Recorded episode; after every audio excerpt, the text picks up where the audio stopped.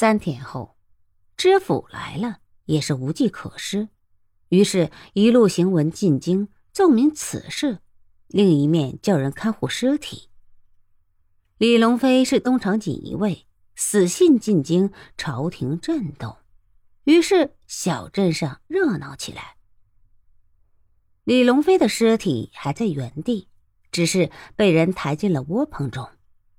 冷夜，窝棚中有两个人，一个死人，另一个是活人。死人是给活人找麻烦的人，活人是替死人受罪的人。活人叫胡狗儿，胡狗儿在昏灯下看着尸身上的白布，不自觉想起死人张的老大的眼睛，打了个寒战。李龙飞死时的表情，便是吃了四十多年宫门饭的府里的仵作都不敢多看。冷风从缝隙中吹进来，吹得灯火飘摇不定。胡狗儿忽然生出一阵气，自己一个人就开骂起来：“文官，这差事算什么差事？妈的，自己倒舒服，就不顾了别人。每天一斤肉，二斤酒，偏给扣去大半。”每天不到七两肉，十三两酒，每天要应付差人就累死人了，晚上还要守着死人，这叫人怎么睡？吓都吓得睡不着了。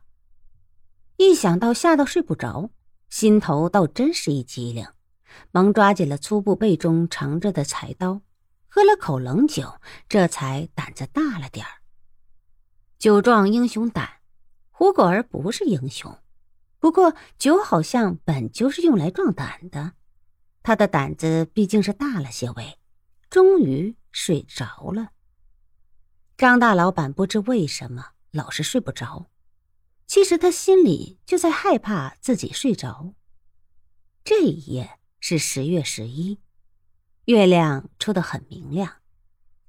他忽然不由自主的起身到窗边，用舌头舔破一张窗纸。从小孔里看出去，正好看见十几条身影从对面的房上掠过。头一波人刚过了不到半盏茶时间，又有几个影子从对面的房上飞掠而过。同时，自己房子的瓦面上传来一阵细碎的微响。张长兴脸色发白的推到榻上，他心知这些不是什么妖怪神魔。却正是他听过的嫖客们喝酒时大声谈说的飞贼、强盗、夜行人，心头的恐惧反倒更深。他在怕什么？他自己也不知道。又是一阵细碎的声音从瓦面传下来，张长兴突的大声骂起来：“娘的，温猫，你还让不让老爷睡觉？”话一骂完，就动作快得出奇的用被子蒙住头。他这一骂，心里松了口气，却又听屋中哗啦一声，他听出那是桌上茶壶掉在地上摔碎的声音，跟着就是一声猫叫。他也听出这是他自己家的用茜草染成红色的本是花猫的那只猫。这只猫是他老婆托人从北京花了十两银子买回来的。老板娘因为老板的老丈母娘过生日，已回娘家有一个多月，快俩月了。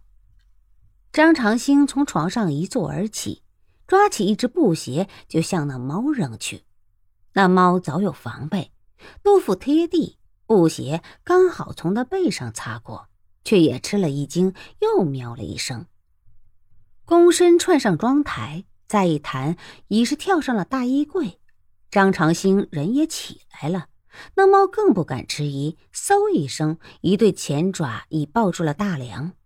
张长兴拿起墙角的一根竹竿，狗日的，老子打死你！那猫上了梁，张长兴就打他不着，竹竿在木梁上打得乱响。那猫左闪右让，胡子吹得呼呼的响，喵喵之声更是凄厉。张长兴打他不着，也是气得直跳。温猫，你有种给老子下来！老子打死你！老子要是不把你剁成肉酱喂我家的大花猫，老子就不不吃后着药。他家就只有这一只猫，还算他反应得快，否则就是一场笑话。张长兴气得要命，猛地把竹竿脱手扔出，却打下几片瓦。月光从落瓦处照进来，碎瓦掉下，正好又打在桌上。本就已给猫带倒的桌上的几只茶杯，这回可就倒了八辈子的大霉，居然一个不留，全给砸得稀烂和稀巴烂和稀巴的烂。那猫钻空子从孔中穿越而出，到了房上，后脚还蹬下两片瓦，一声大响。还是正中那桌子。